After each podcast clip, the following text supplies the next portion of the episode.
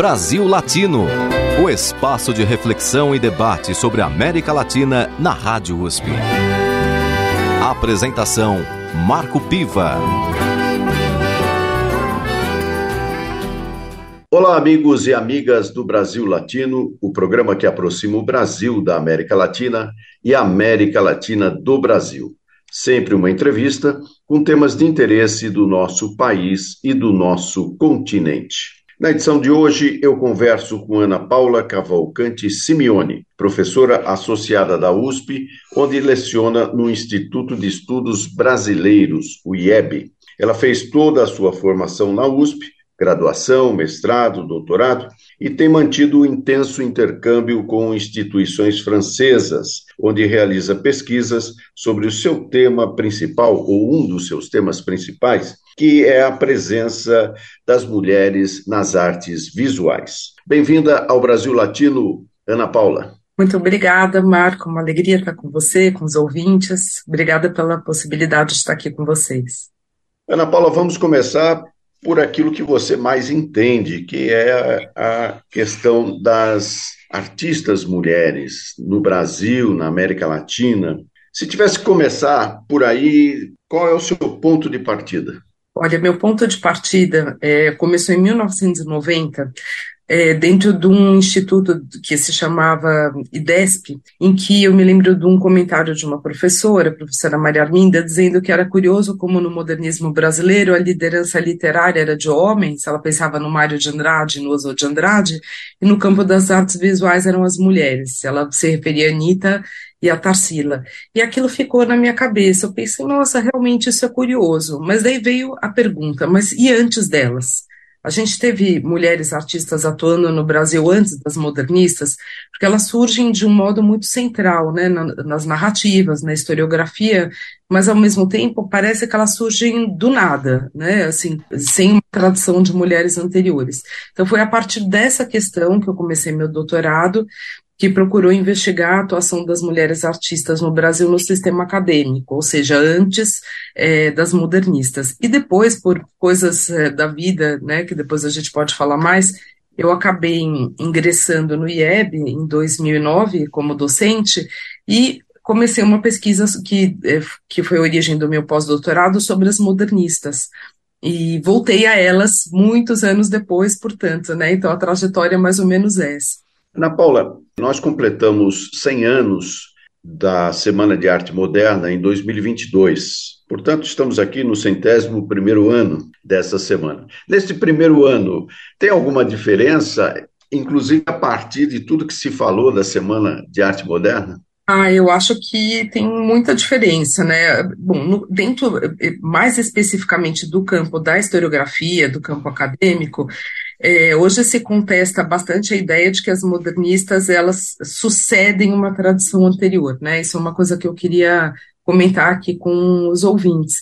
É, a gente tem no mesmo ano de 1922, de um lado, a Anitta ocupando um espaço central ali no Teatro Municipal, mas de outra, a Georgina de Albuquerque, que é uma artista paulista, mas é, que trabalha no Rio de Janeiro, na Escola Nacional de Belas Artes, portanto, na orientação acadêmica, realizando uma pintura de história super emblemática, que hoje está no Museu Histórico Nacional, se chama Seção do Conselho de Estado, no qual ela, ela coloca o protagonismo da independência na Leopoldina. Então, isso também é muito forte no sentido de uma afirmação da presença das mulheres, inclusive na história e elas são concomitantes. Então, no campo acadêmico, acho que hoje a gente questiona essa questão de movimentos históricos sucessivos, né? A gente trabalha com múltiplas narrativas. É, mas foi muito além disso. Isso é, eu estou dizendo que é, é, a minha pesquisa e de pessoas que estão mais na minha área. Outro ponto é questionar uh, a supremacia de São Paulo, né, que basicamente monopolizou o discurso sobre o modernismo, como se eh, o modernismo só tivesse ocorrido em São Paulo e que, enfim, o grande modernismo brasileiro eh, acontece aqui. Muitas pessoas já vêm contestando isso há muitos anos, né? É, enfim, no Rio de Janeiro, falando que há experiências modernistas anteriores, uma concepção de moderni, moderno diferente. E acho que o ano passado ficou muito clara a presença de outros centros né, culturais no Brasil. O Brasil é um país muito policentrado, isso é interessante Não existe só São Paulo e Rio, a gente tem Recife, Salvador, Porto Alegre, enfim, várias outras cidades, Belo Horizonte, que contribuíram para um modernismo muito mais complexo e nuançado. E um terceiro ponto, que eu acho que esse foi talvez o aspecto mais é, contundente, foi questionar não só o paulistocentrismo né, do modernismo, mas também o fato de ser uma hegemonia branca, de classe média, e que falava sobre os outros, né? Então falava sobre os negros, falava sobre os indígenas, falava sobre, no caso das mulheres existem mulheres aí também falando delas, mas digamos que dos grupos identitários é o único que está representado, né, na narrativa modernista. Então isso ficou muito claro, eu acho, em, em, é, foi muito contestado, né, essa presença de brancos de classe média falando sobre os outros e a ideia de que é preciso que as pessoas falem por si, os grupos e que se expanda, né, do ponto de vista identitário, as possibilidades de serem sujeitos artísticos e sujeitos da história.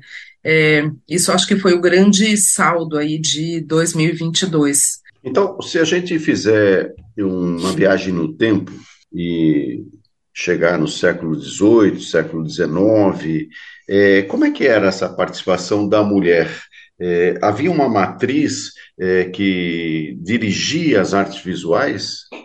Ah, então, essa é uma pergunta muito interessante. É, a gente pode colocar como uma espécie assim de ponto de virada a introdução do sistema acadêmico do, no Brasil, que acontece no começo do século XIX, com a vinda dos artistas franceses em 1816, embora a academia seja realmente só inaugurada em 1826, né, dez anos depois que eles chegam. Mas é, com essa vinda, que foi fomentada pela é, transferência da corte portuguesa para o Rio de Janeiro, é, a gente pode dizer que se instala no Brasil uma matriz acadêmica de origem francesa. Né? Com essa matriz, é, o que, que ela diz, né, essa matriz, grosso modo? Que existe uma hierarquia do gênero, sim, que o gênero superior é a pintura de história, seguida pelo retrato, pintura de gênero, paisagem, natureza morta. Para realizar pintura de história, preciso saber desenhar muito bem, inclusive saber desenhar o corpo dos heróis. Para representar bem o corpo dos heróis, é preciso é, ter acesso ao modelo vivo. O modelo vivo, nessa época, é masculino. Mesmo na França, só vão entrar modelos femininas na academia na segunda metade do século XIX. Ou seja, quando a gente pensa em desenho, a partir do modelo vivo, a gente pensa em homens nus, ou com tapa-sexo. Então, pode-se imaginar né, que no começo do século XIX, aliás, durante todo o século XIX, mesmo no XX, fosse difícil imaginar mulheres tendo acesso ao modelo vivo. Então, por conta dessa questão dos costumes, de uma moral, as mulheres não foram formalmente compreendidas na academia francesa e, portanto, nas que vieram para a América Latina como alunas. Não era possível ser aluna da academia, mas era possível expor nos salões. Então, o que, que acontecia? As mulheres artistas as que existiam, e que não eram tão poucas assim, na minha pesquisa eu cheguei a 212 nomes de mulheres que participaram dos salões no Brasil entre o começo do século XIX e 1922. Não é tão pouco, mais de duas centenas. Algumas delas participaram dezenas de vezes, né? Então, até o Salão de 1922, chega-se a 40% dos expositores do sexo feminino. Esse é o, é o, ano que tem mais presença. Então, não é tão pouca mulher assim. Mas o que, que acontecia? Elas não tinham acesso ao modelo vivo, portanto, elas não faziam pintura de história. Então, elas não se consagravam, elas participavam com aquilo que a gente chama de gêneros menores, como, por exemplo, é, retratos, é, sobretudo de pessoas do seu próprio núcleo familiar, sobretudo natureza morta, era o que muitas mulheres se dedicavam, um pouco paisagem, um pouco pintura de gênero. Mas o que tornava um artista conhecido e reconhecido era a pintura de história, uma modalidade que elas não tinham acesso. E essa matriz né, acadêmica francesa, que se instalou na França e veio para cá, ela também se instala na América Latina, no México, e no Chile. São os três países que tiveram realmente uma matriz acadêmica instalada. Outros países da América Latina seguiram outros tipos de produção artística. E pensando então na América Latina, com essa influência da matriz francesa, principalmente Brasil, Chile e México, onde que tivemos aí um salto. A partir de que momento é, da história das artes visuais na América Latina é, a mulher começa a ter efetivamente uma participação é, fora dos salões, assim, ou a partir dos salões, mas dentro do sistema acadêmico? Essa é uma pergunta difícil porque eu acho que a gente tem que separar dois momentos. Quer dizer, momento em que elas produziram, que foram muitas produzindo, só que dessas muitas, poucas na época tiveram reconhecimento, então algumas conseguiram florar, digamos assim, essa bolha né, do reconhecimento do século XIX já em vida. Isso em todos esses países e também na Argentina, mas foram poucas, tá? E outro momento é o momento que a gente está agora, em que os estudos feministas vêm trazendo a contribuição delas. Então, hoje a gente tem um conhecimento muito maior sobre a atuação de várias dessas artistas e uma, digamos, uma empatia em relação ao que elas fizeram, né? Mas, eh, na época mesmo, eh, eu queria chamar atenção, por exemplo, para o caso das escultoras, que eu acho que é um caso muito interessante, né? A gente tem no Brasil no Chile e na Argentina, três mulheres escultoras atuando no final do 19 que tiveram um super reconhecimento. E justamente a escultura que era vista a, arte masculina por excelência, né, por conta do contato com a matéria, com a força bruta, com a dimensão. Então a, a escura, a, desculpa, a escultura era vista como uma arte masculina. E justamente nessa arte em que a gente vamos pensar, por exemplo, na Itália, que é o país da escultura, né? Eu não lembro do nome de nenhuma mulher escultora. Não lembro, no final do 19 e começo no, do 20. Porém, no Brasil, a gente tem, por exemplo, a Nicolina Vaz, aqui em São Paulo, que atuou muito no Rio de Janeiro, que recebe uma encomenda para uma obra que está no centro de São Paulo, na Praça Júlio Mesquita, Fonte Monumental, conhecida como Fonte das Lagostas. É uma, é uma obra de uma mulher que está num espaço público importante na época, que tem muita centralidade, foi uma encomenda que ela recebeu, então mostra a projeção que ela tinha na época. Em Buenos Aires, quem já foi para lá, com certeza viu a Fuente de las Nereidas, é, feita pela Lola Mora, que era um nome fundamental na escultura portenha, na virada do 19 para o 20, no comecinho do século 20. Também ela, ela rivalizava com os homens, digamos assim, as encomendas. E no caso do Chile, o escultor ou a escultora mais importante é uma mulher, da época, que se chama Rebecca Mate, que é, enfim, autora de uma obra imensa, é, fez muitas obras públicas, muitas obras funerárias também, e foi o maior nome no campo da escultura.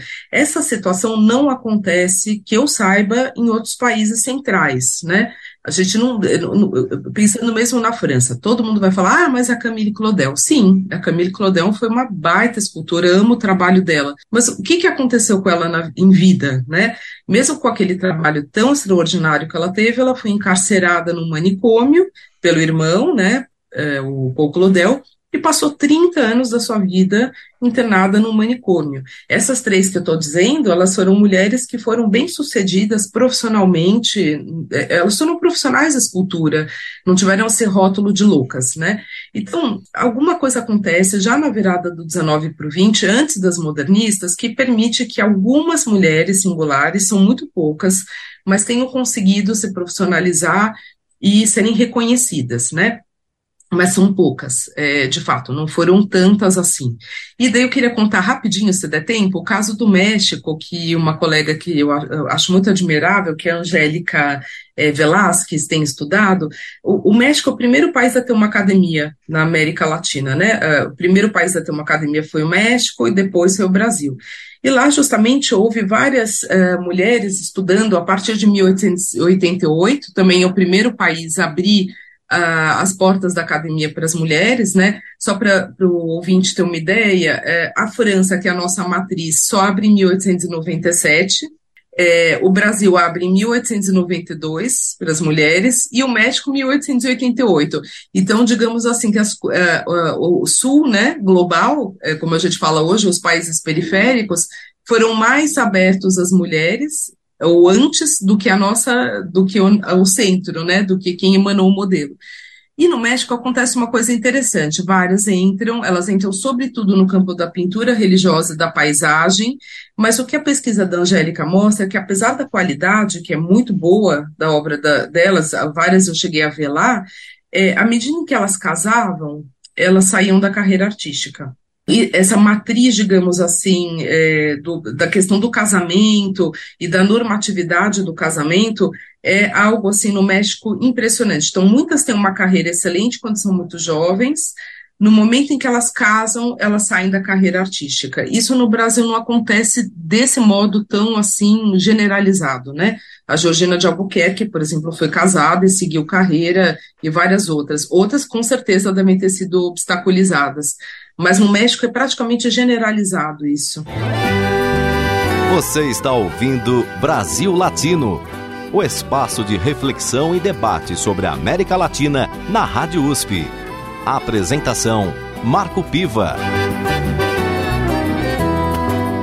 Na edição de hoje, converso com Ana Paula Cavalcante Simeone, professora associada da USP, onde leciona no Instituto de Estudos Brasileiros, o IEP. Ana Paula, nesse percurso latino-americano, o nome da Frida Kahlo aparece sempre, inclusive se tornou um ícone, poderíamos dizer um ícone até como Che Guevara, que, cuja figura, a partir daquela histórica foto, permeia até hoje as camisetas, enfim, todo o imaginário simbólico é, de uma época latino-americana. O que, que você tem a dizer sobre Frida Kahlo? Pois é, essa é uma artista sensacional, não, não apenas pela obra, que eu não tem como não gostar, né? Eu também gosto muito, mas justamente por essa trajetória dela de reconhecimento, que na verdade é mais recente do que a gente imagina. Isso que eu também gostaria de comentar aqui. Não é que a Frida lá atrás, nos anos 30 e 40, foi considerada assim a, a, musa, né? Quer dizer, não é musa exatamente, mas o centro do modernismo mexicano. É, essa construção dela com esse lugar tão emblemático, hoje a gente até fala, né, que o, que o Diego Rivera foi o marido da Frida, mas por muitos anos foi a, a Frida esposa do Diego, né? Hoje, digamos que inverte, inverteu o lugar dos dois no cânone, né? Mas isso é produzido muito no final dos anos 70, no bojo do, do, do feminismo norte-americano, né? Recupera a Frida como uma figura emblemática e, e, e, também tem um impacto muito forte das feministas latino-americanas que vivem nos Estados Unidos nessa recuperação, né? Então, isso é um fenômeno recente. Eu acho que vale a pena a gente pensar no quanto, na época, era diferente o caso brasileiro em relação ao caso mexicano. Porque no Brasil, diferente do México, né, em que no México qualquer livro vai dizer que os primeiros é, é, modernistas mexicanos foram Diego Rivera, o Orozco, aí eu sempre esqueço o nome, e os Siqueiros. Então a gente até fala, né, que a, a, brincadeira é a tríade masculina, porque foram os três primeiros reconhecidos e que tiveram muitas encomendas, isso já nos anos 10, sobretudo nos anos 20, a partir do, da década de 20. A Frida e a Maria Esquerdo, que são pintoras é, muito importantes no modernismo mexicano, elas despontam nos anos 30, ou seja, um pouco depois que o modernismo já estava implantado e já tinha inclusive um lugar é, em termos de um reconhecimento de Estado no México. Né? No caso do Brasil é diferente, porque aqui a gente considera que foi Anita Malfatti que introduziu as linguagens modernistas no país com as exposições, com a volta dela da Alemanha, dos Estados Unidos e a célebre exposição de 1917. Então, a gente tem no Brasil um protagonismo feminino reconhecido na introdução do modernismo. Isso é algo muito raro, né? Eu venho tentando pensar em outros países que tenham é, esse reconhecimento único, né? E não vejo, assim, de fato, acho que o Brasil, nesse sentido, é muito, é um caso muito singular, né, de considerar a Anitta a pessoa que trouxe o modernismo. Isso não acontece no México, né?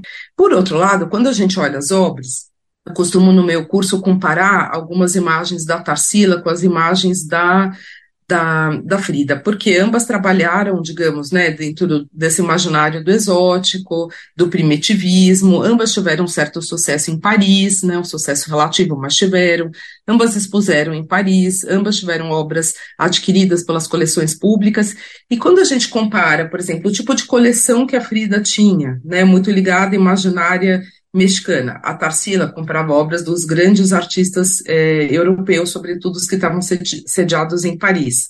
O autorretrato da Frida, ela se coloca como uma mulher mestiça, é, com origens indígenas claramente demarcadas no corpo, com uma pele colorida, com elementos, né, digamos, exóticos da, de uma certa fauna e flora mexicana. Já a Tarsila, né, no autorretrato mais importante, ela se coloca com uma roupa feita por um costureiro francês, como uma mulher cosmopolita branca e, é, enfim, e rica, né? Muito distinta. Então, é, embora tenha em alguns momentos coisas no Brasil, digamos, até mais avançadas, como esse reconhecimento realmente da liderança da Anitta e da Tarsila, do ponto de vista das obras e de um modernismo é, que seja também impactante no sentido social e político, é, acredito que a Frida seja mais radical no que ela propõe na época. Mas lembrando que o México tinha uma situação política muito diferente do Brasil também, né?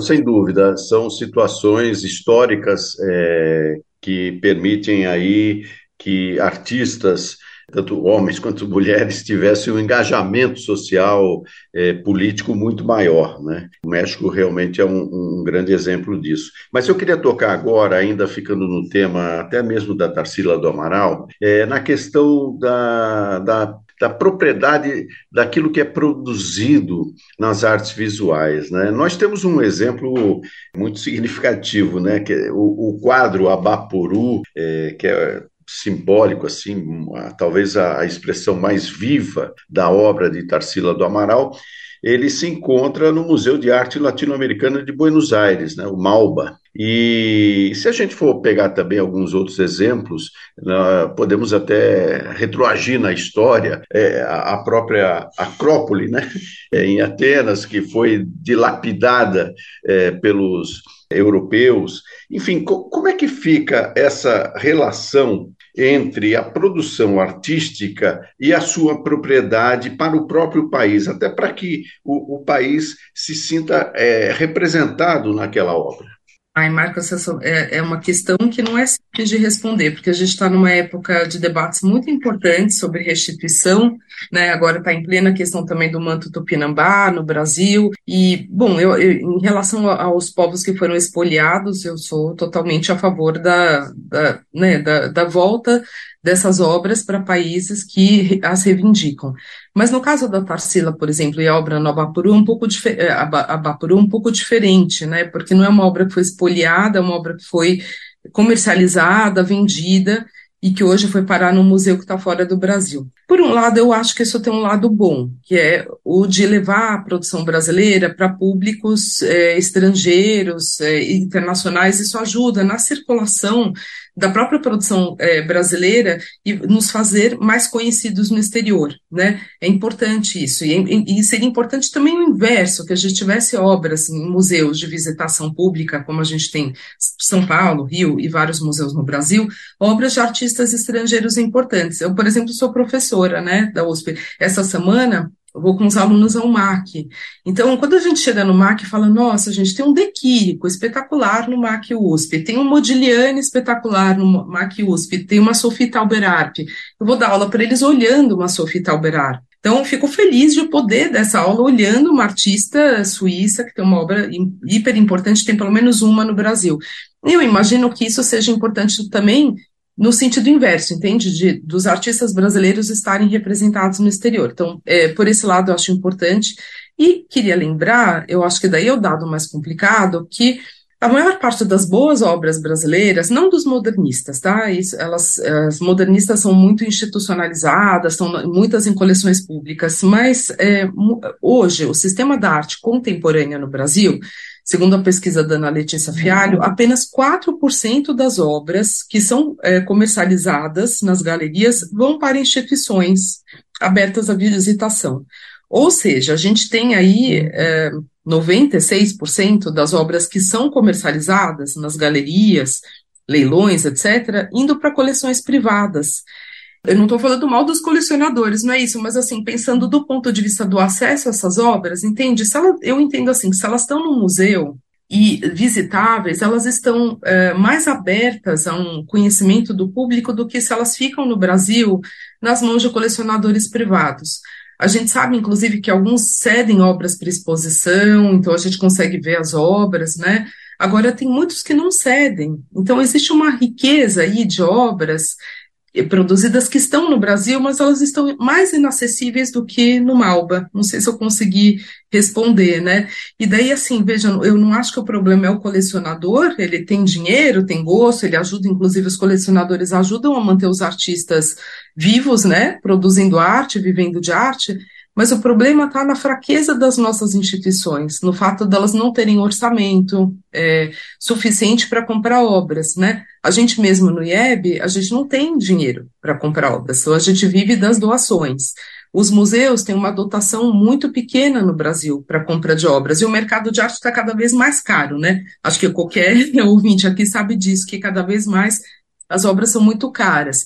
Então, nesse sistema, as obras estão sendo todas, eh, enfim, indo, não todas, mas a grande maioria indo para o colecionismo privado, e como eu falei, muitas delas ficam inacessíveis. Pelo menos no Balba, quem tiver dinheiro vai lá e vê a Tarsila. Ana Paula, então vou aproveitar e fazer a última pergunta relacionando todo esse eh, essa sua reflexão é, com a política pública no Brasil para as artes visuais. Como é que você encara isso? Como é que isso tem sido feito? O que, que você acha que pode ser feito, na verdade, para que a população tenha mais acesso à, à produção dessas obras? Isso para encerrar nossa conversa de hoje. Infelizmente, o tempo aí está meio curto, é. mas Olha. eu gostaria da sua opinião sobre isso. Então, eu não sou uma super especialista nisso, mas assim, até gostaria de ser mais, porque eu acho que é um tema fundamental e a gente, como professor da USP, Universidade Pública, tem que tapar e participando disso de algum modo. Mas eu não acho que o Brasil tem uma política pública nacional para as artes visuais. Claro que em alguns governos isso aparece um pouco mais, em outros aparece é, menos e outros, inclusive, desaparece a ponto do Ministério da Cultura ser, inclusive, extinto, né? Tem uma professora que eu acho espetacular, do Rio, Alia Calabria, ela tem um livro sobre essa questão do Ministério Público e a gente vê como, desde a democratização, ele foi mudando, às vezes está numa pastinha, às vezes é ministério. Então, enfim, isso eu estou pensando, é, uma política de cultura já é alguma coisa muito instável no Brasil. Para as artes visuais é extremamente instável, né? É, e muito residual. O que a gente tem é, que movimenta muito o sistema artístico é, por exemplo, a Lei Rouanet, né, que é bastante importante no sentido de fomentar exposições, a, catálogos, então, enfim, ela tem um valor grande mas ela é muito mais ligada a elementos mais efêmeros, né? As exposições são importantíssimas, sem elas não existe história da arte. Mas elas não geram necessariamente um impacto no sentido institucional, né? Enfim, a Lei Rouanet não nos ajuda a comprar obras para as instituições, né?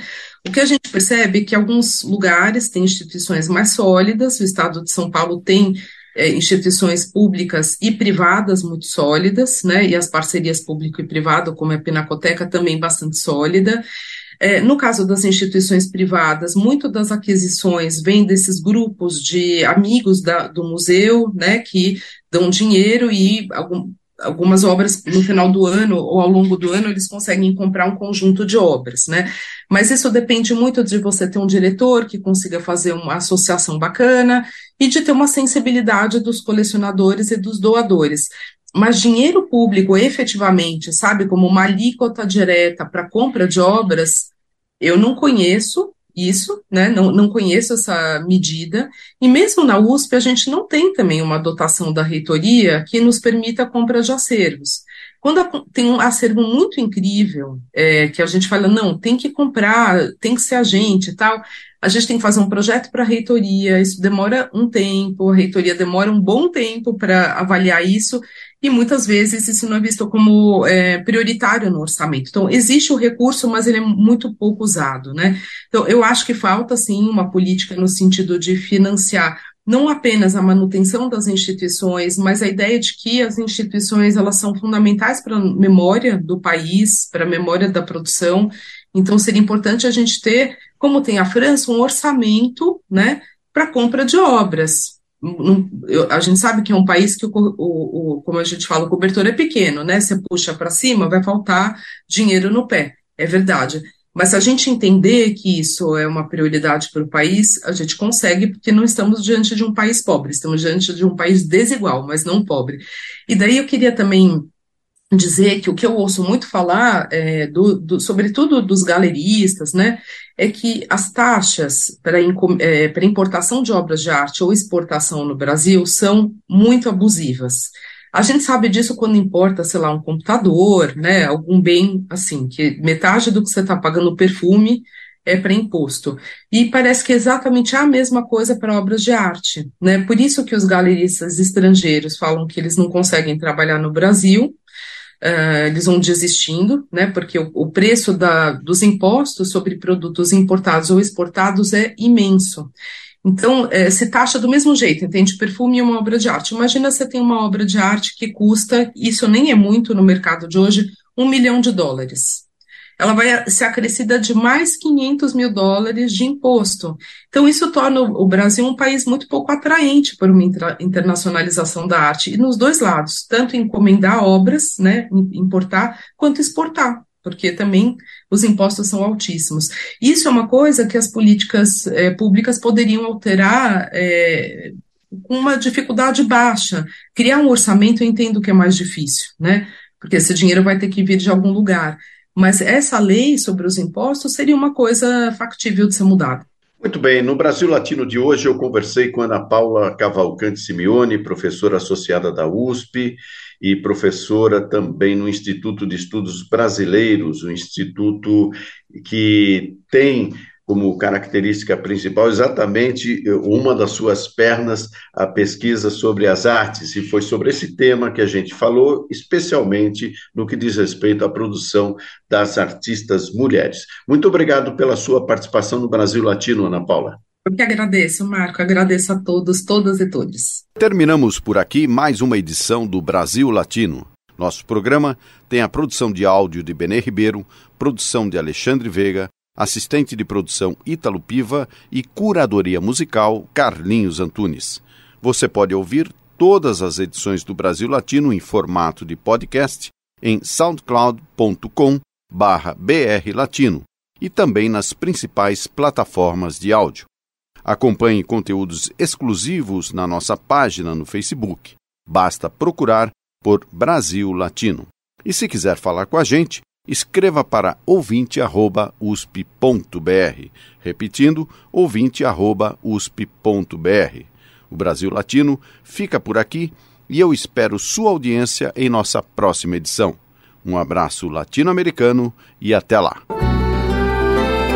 Você ouviu Brasil Latino, o espaço de reflexão e debate sobre a América Latina na Rádio USP. Apresentação Marco Piva.